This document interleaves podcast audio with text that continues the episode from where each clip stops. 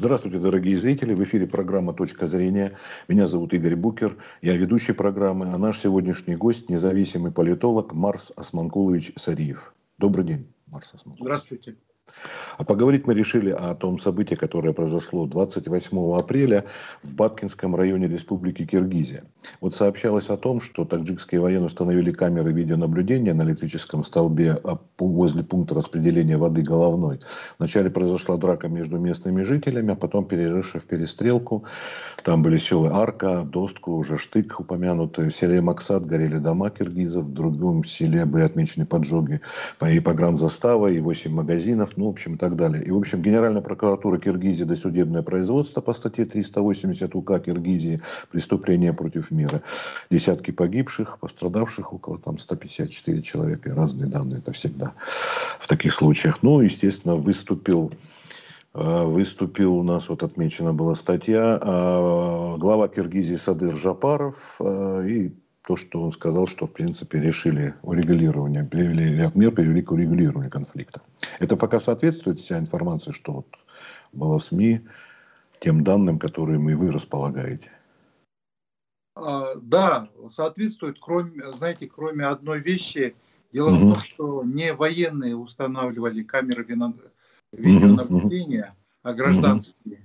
Угу. Воспрепятствовал, в смысле, знаете, была интересная история. Там а, на самом деле э, таджикская сторона в лице губернатора и высшее руководство, они согласились снять камеры, но вот в момент, когда эти высокопоставленные лица, в том числе два таджикских генерала, присутствовали э, в момент снятия камер, местный руководитель, э, я имею в виду местной администрации Сфаринской, таджикской, он отказался выполнять как бы указания вышестоящего руководства, губернатора Сагдийской области. Угу. С этого и начался конфликт.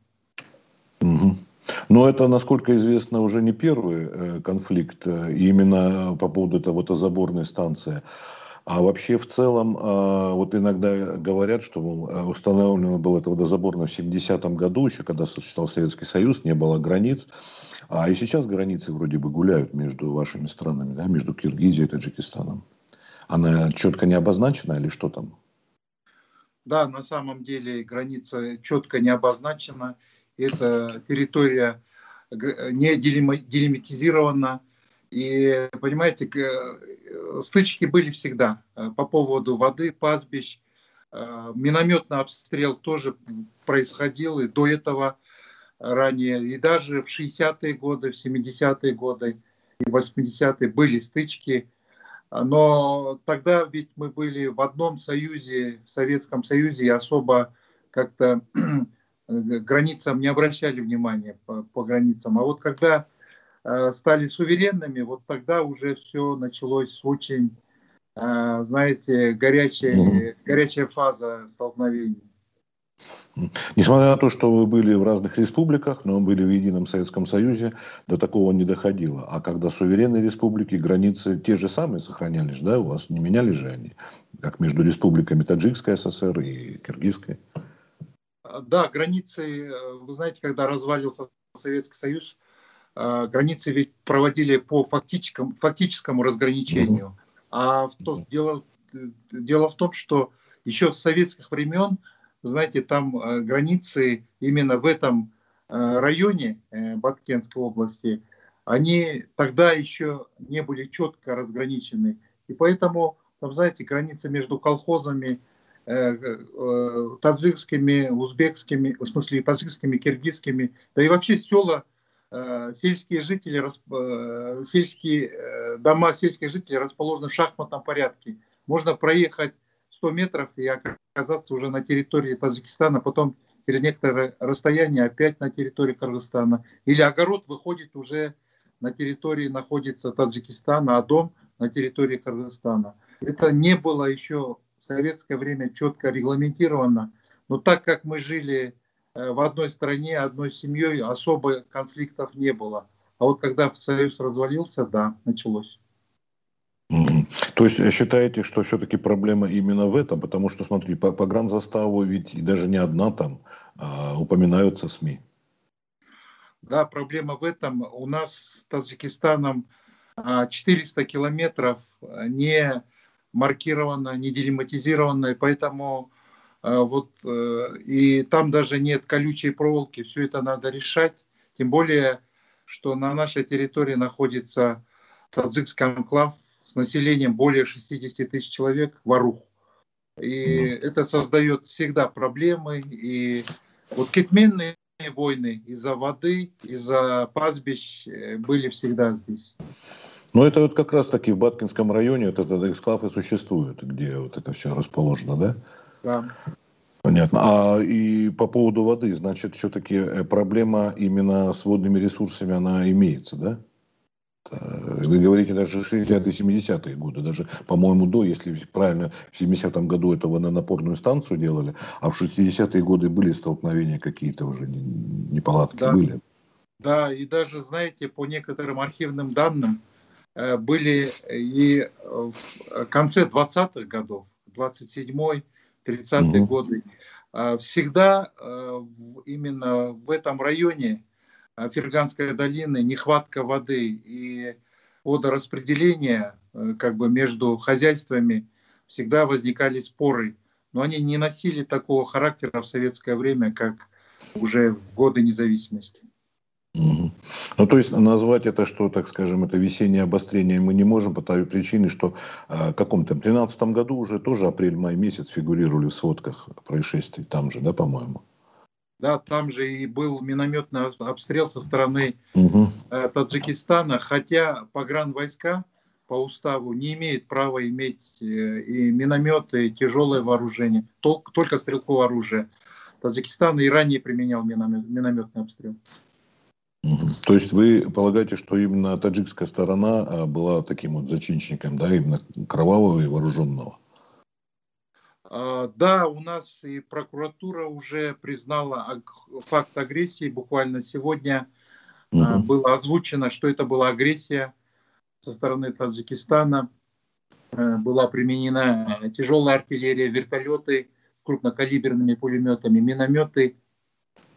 И кыргызская сторона э, вынуждена была, конечно, давать ответный огонь. Но а, вторжение было на нашу территорию – а, вы знаете, я думаю, что таджикская сторона а, хотела решить а, проблемы после того, что произошло на Южном Кавказе. Они изучали ситуацию, которая сложилась между Арменией и Азербайджаном, и успех Азербайджана в какой-то степени они моделировали на свою территорию. Поэтому я думаю, что это было целенаправленное агрессия, которая подтверждается э, Генеральной прокуратурой. Сейчас у нас неправительственный сектор собирает э, факты, э, видеоматериалы, э, фотографию проводит, чтобы обратиться в международные суды, так называемый римский статут, э, для того, чтобы признать э, Таджикистан агрессором.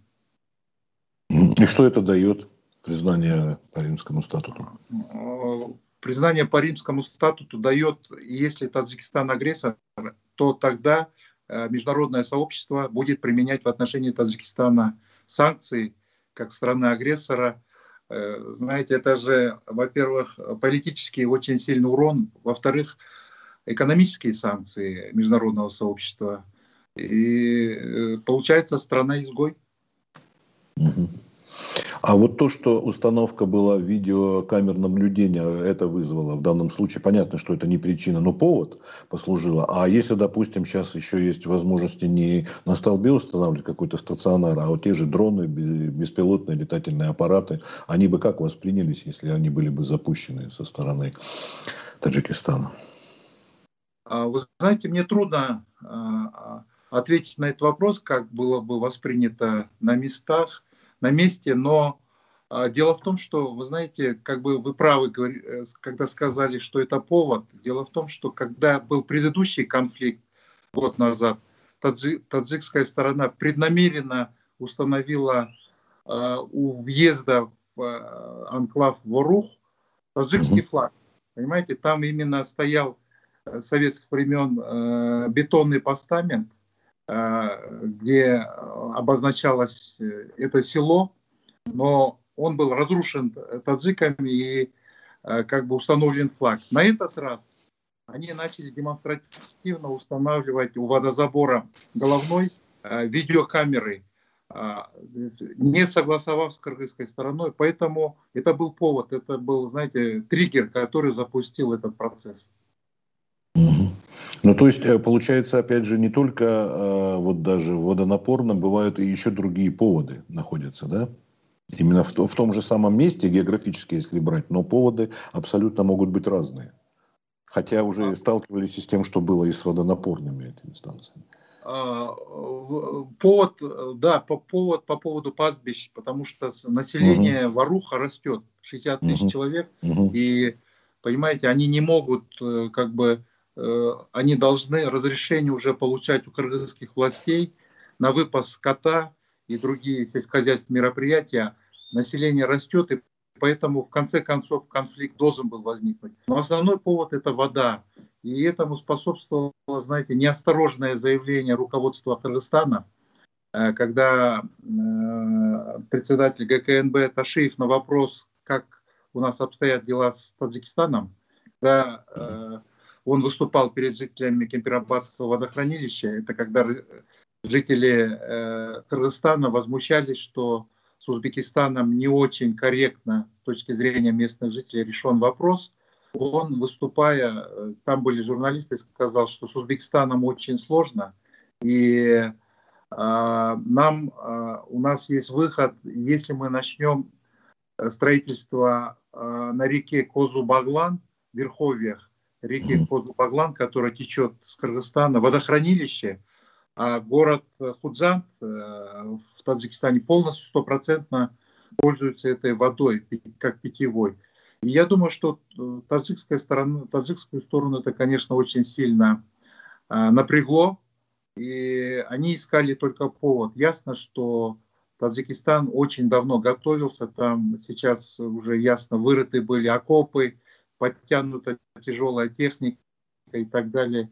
Ну, как свидетельствует наше военное э, руководство, наши знали, что Таджикистан готовится э, к крупномасштабной операции, поэтому провели военное учение на границе с Таджикистаном, э, тоже, которое способствовало эскалации напряженности.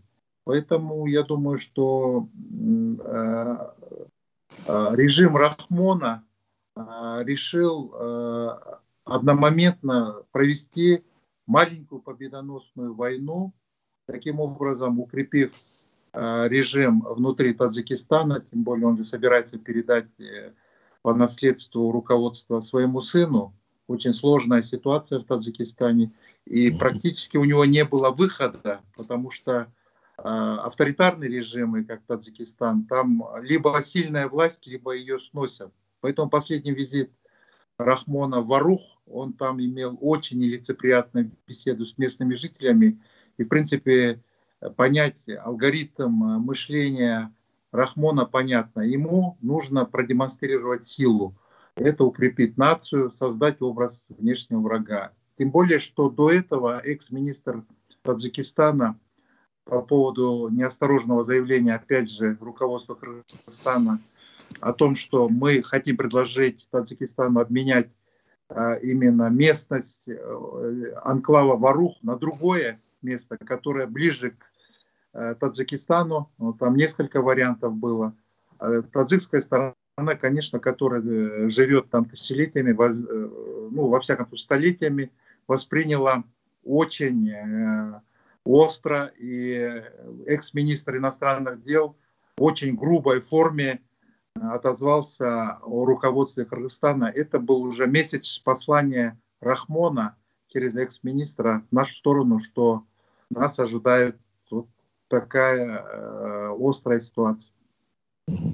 То есть самая напряженная ситуация у вас, вы граничите с тем же Узбекистаном, но вот самая напряженная именно вот в этом эксклаве, да, в частности, и именно на границе, которая не существует, как выясняется, Таджикистаном. А вот Марс Османкулович, давайте вот еще раз пройдемся, смотрите, какие причины. Это питьевая вода, так я понимаю, не просто для орошения, да, и пастбища и прочее, а именно питьевая вода, да? А, да, получается, смотрите, по-таджикски эта река называется Ходжи Бахырган, а на, на кыргызском Козу Баглан. Именно угу. Худжан полностью стопроцентно обеспечивается питьевой водой именно из этой реки, которая берет свое начало на наших кыргызских горах.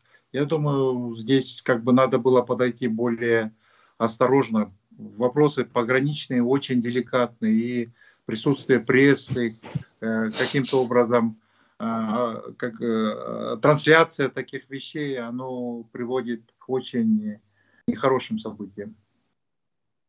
Да, вы знаете, вот я веду передачу, не только я, но мои коллеги тоже, э, передачу вот этого нашего канала правда.ру «Точка зрения», и мы где-то, может быть, месяц назад э, беседовали э, с нашими людьми, учеными, потому что было вообще-то, по-моему, под эгидой ООН опубликовано о том, что нехватка питьевой воды в мире, и что это вообще такая проблема, на которую, к сожалению, в том числе и политики, мало обращают внимание. И вот, в частности, ваш случай, это такое наглядное подтверждение на постсоветском пространстве, что из-за питьевой воды воды возникают вплоть до вооруженных конфликтов. То это не просто были слова. Вот. Мы обсуждали это, он, правда, говорили, что на территории России, в принципе, ну, нехватки такой нет, хотя вот в крупных э, мегаполисах, районах там есть своеобразные проблемы с водой. А у вас это вообще а проблема, получается, среднеазиатская, да, с питьевой водой, и что там вообще как мало знаем. Да, еще будучи э, президентом э, покойный Ислам Каримов, президент Узбекистана, он сказал, что Центральную Азию ожидают водные войны.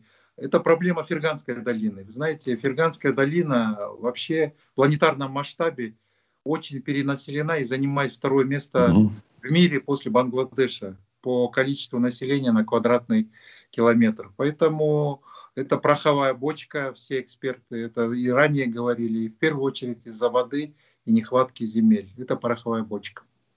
А религиозный фактор какую-то роль тут исполняет? Нет, религиозный фактор, слава богу, пока э, в спящем состоянии, но были попытки разыграть исламскую карту во время э, событий, октябрьских событий в Кыргызстане, но, слава богу, сейчас пока знаете, есть ячейки, да, особенно Ферганская долина, но они в спящем состоянии, и в этот э, конфликт они не участвовали. Я думаю, еще большую роль сыграл то, что конфликт произошел во время Рамадана. И это очень сильное нарушение как бы исламских принципов. Угу.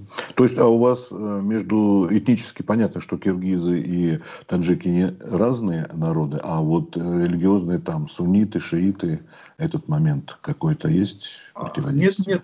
нет? Кыргызы, кыргызы и таджики угу. э, суннитского толка, угу. ханафитского масхаба, мы едины в этом. Угу. ну, это уже. Как только, знаете, в Таджикистане, в горном Бадахшане исмаилиты – живут. Угу. Они, да, к шиитам близки, но это далеко, это как бы э, Кыргызстану не близко. Здесь вот именно между братскими одной религии, угу. именно суннитского толка произошел конфликт. Значит, с одной стороны, вроде такой момент, там, скажем, условной экономики вода, и второе, это межэтнические, они уже были трения, да, так понимаю, между этносами, я имею в виду, народами. А трения были всегда. На самом деле трения были всегда. И. Фергана вообще очень, как я уже сказал, опасный регион. Пороховая бочка, называют ее международные эксперты, особенно западные, и ожидают конфликта. В первую очередь это вода и пастбище, и территории э, как бы сельскохозяйственные. Поэтому, вы знаете, сейчас же изменение климата, поэтому я думаю, так, такие факторы будут ужесточаться в последующем.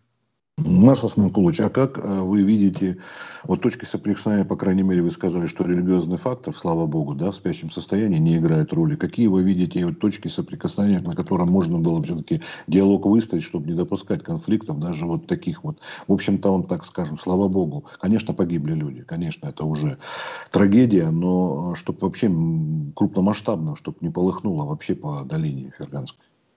А, я думаю, что в первую очередь надо средства массовой информации, потом властным структурам. Знаете, угу. не, не раздувать ксенофобию, которая сейчас раздувается. Угу. Например, в Кыргызстане э, уже на, очень напряженная ситуация с таджиками, которые проживают э, даже в Чуйской долине, не говоря уже на юге Кыргызстана, потому что очень настроены, как бы очень сильно ксенофобия. Поэтому мы должны объяснить населению, что простой народ никогда не виноват в, таких, в такого рода конфликтах. Простой народ Кыргызстана и Таджикистана – он десятилетиями, столетиями жил вместе, и, в принципе, э, очень трудно э, отличить от кыргызстанцев и кыргызов и таджиков по уровню жизни. Другое дело, что вот такого рода конфликты развязывает элита, которой нужно укрепить свою власть, которой нужно передать по наследству кланы, которые находятся наверху. Ну и, соответственно, здесь заинтересованность международных структур наркомафии. Вы знаете, основной коридор идет через из Афганистана, героиновый коридор через Таджикистан, Кыргызстан и далее в Россию и, и в Европу. А контрабанда ГСМ, горюче-смазочных материалов, идет э, вот из России, Казахстана через Кыргызстан, Таджикистан и вообще контрабанда товаров, потому что границы открыты. Знаете, я даже скажу интересную вещь. Например, заезжает э, бензовоз э, большой на, э, на, в кыргызской, на кыргызской территории, а какой-нибудь двор, а, скажем, хвост бензовоза, он впритык к огороду, который уже находится на территории Таджикистана. Туда подъезжает бензовоз э, таджикский и через шлангом перекачивается бензин. Это очень сильно распространено. Это зона контрабандного вывоза и, героинового, героинового, и нефтепродуктов, и просто продуктов. Поэтому, э, скажем так, э, аффилированные мафиозные структуры, они не заинтересованы в стабилизации, не заинтересованы в демаркации границы. Вот такая ситуация. Угу. Маршал Смакулович, еще один момент, который в прошлом году в связи с э, пандемией коронавирусной инфекцией возник, и то, что сокращение рабочей силы, в том числе и Средней Азии, видимо, из и Киргизии, и Таджикистана, и других э, республик. Вот. Это отмечали наши э, статистики. Вот, уменьшился. Этот фактор мог каким-то образом повлиять, что масса молодых, так скажем, рабочих рук, они не покинули долину, а еще создали напряженность. Вы как-то видите, рассматривали этот момент? А, да, я думаю, что этот фактор тоже сыграл. Дело в том, что очень много а, а, рабочих рук, рабочих из Таджикистана, Кыргызстана работали в России, и в связи с пандемией они вынуждены были вернуться а, домой, как таджики, кыргызы, и они остались без работы, потому что практически обеспечить такую массу людей рабочими местами нереально. И очень сложная ситуация в Таджикистане с этим. И у нас очень много молодых людей, которые сидят без работы. И э, то, что они работали в России, каким-то образом спасало ситуацию в Центральной Азии. Они делали переводы, причем, знаете, очень большие суммы. Например, и годовой объем переводов в Кыргызстан полтора миллиарда долларов, в Таджикистане не менее. И то, что основная горячая масса молодежи находилась на заработках в первую очередь России, Казахстан, и других странах это снимало напряжение. Но вот ситуация с ковидом, они вернулись обратно, но остались без работы. Поэтому эта масса в какой-то степени сыграла свою роль.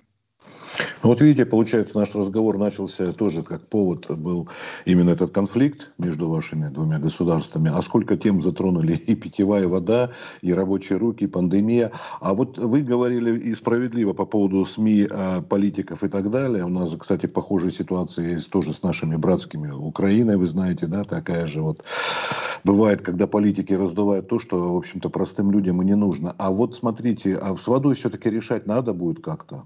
Вот этот момент э, политики, допустим, допустим, представим себе лучшую ситуацию, все дружат, любят друг друга и прочее, а вот вода-то все равно никуда не денется, как был источник там, вот что с этим-то, какое-то решение тут может быть. Да, с водой, э, вы знаете, худо-бедно, но в принципе водозабор головной, там в принципе расписано, угу. когда и сколько получает таджикская сторона, э, там графики есть, кыргызская сторона.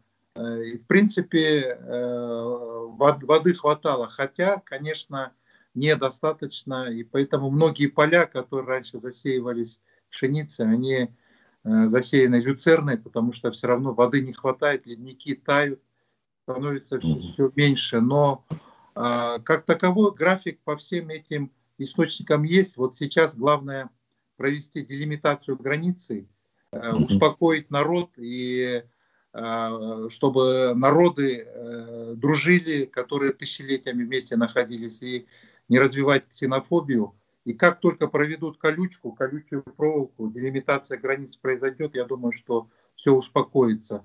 А пока нет, очень много заинтересованных лиц, начиная от контрабандистов, кончая Э, бывшими боевиками ОТО, потому что по данным наших э, силовых структур именно э, на границе, именно когда были нападения на села, там действовали боевики Шоха Искандарова, которые контролируются властями Таджикистана, но не совсем, вы знаете, контролируются они плотно. Поэтому первая договоренность, которая была достигнута 30-го, она была нарушена.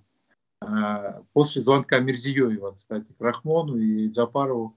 И второй звонок вот первого числа уже остановил конфликт, потому что там имеются боевики, которые не совсем подчиняются центральному руководству Таджикистана. А, судя по тому, что вы сказали а, о том, что обратили внимание на конфликт из-за Нагорного Карабаха или Арцаха, как его называют в Армении, между Арменией и Азербайджаном, но там потребовалось вмешательство, в том числе и в какое-то посредничество России. А тут Кремль как не запрашивает, чтобы вашими вот делами занялись? Не до такой степени? Вы знаете, я скажу, что э, э решающую роль, э, решающую роль Э, решающую роль сыграл э, президент Узбекистана Мирзиёев и э, президент Казахстана Токаев. Они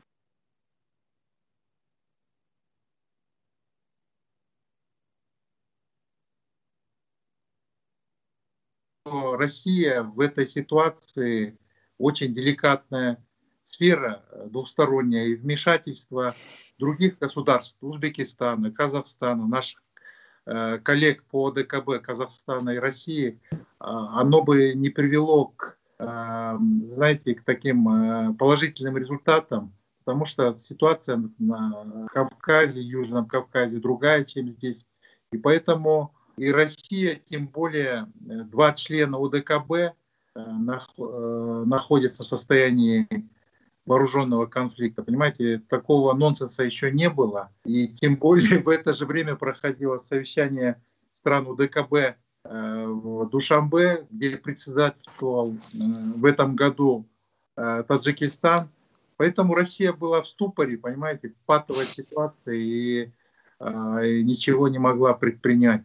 Другое дело, что если Рахмон бы в результате этой молниеносной войны развязал крупномасштабный конфликт, то тогда бы мы явно получили бы второй Карабах здесь. И э, то, что размещены на Южном Кавказе российские вооруженные силы, мы бы получили, да, объединенные вооруженные силы ОДКБ у нас в Ферганской долине.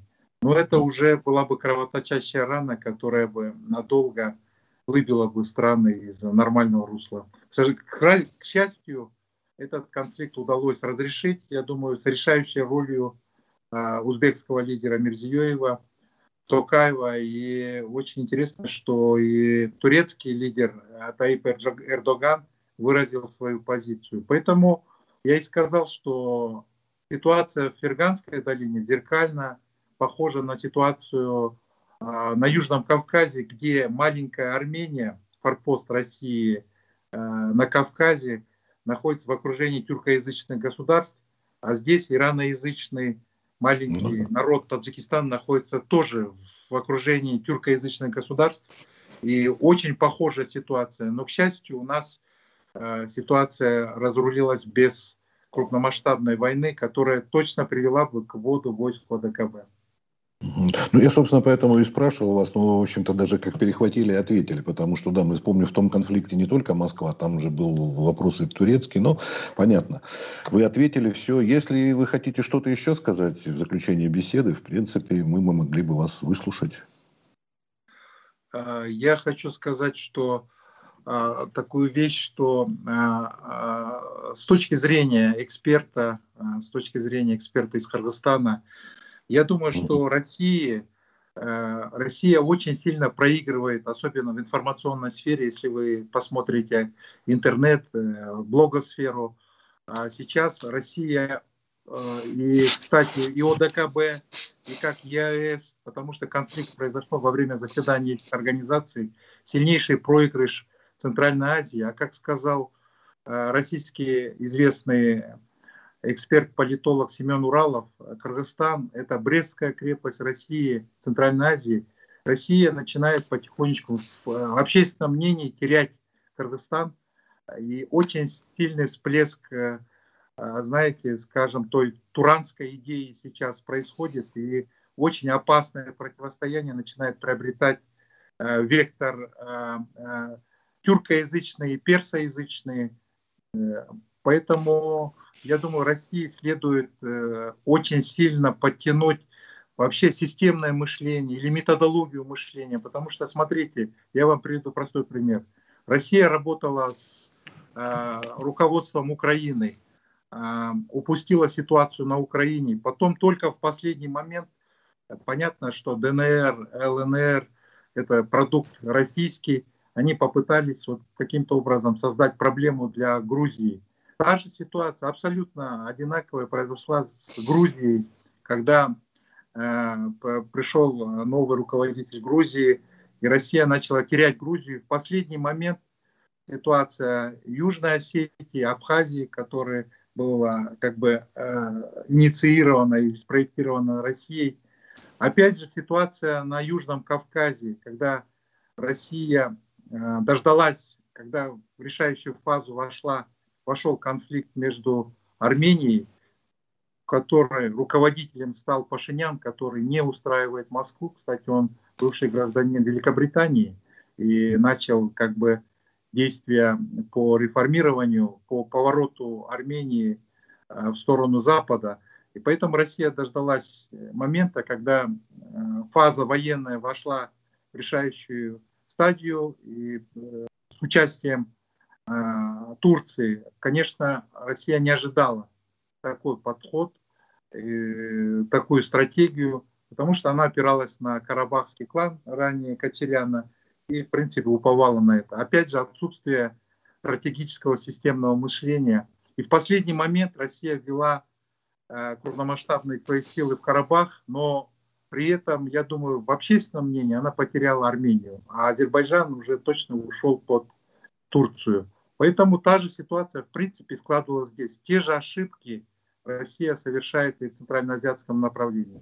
Я думаю, что если вы посмотрите э, интернет, э, интернет, э, Facebook, Twitter, вы везде увидите, что сильнейший медийный проигрыш России в Центральной Азии, особенно в Кыргызстане, который на самом деле был форпостом России Центральной Азии. В этом отношении я хотел бы привести э, цитату Аркадия Дубнова, который сказал, что в этой ситуации э, Москве выгоднее оказался, э, оказался Таджикистан, чем Кыргызстан.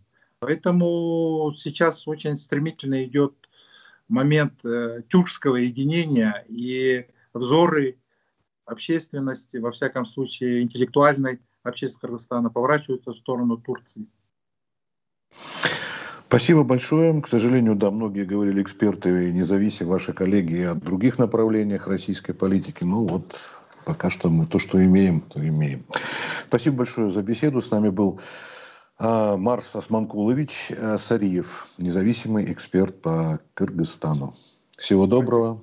Всего удачи вам, Валентин. Ну, с наступающими праздниками. День Победы. Пока еще общий праздник для нас. Да, да. С праздником вас. Спасибо.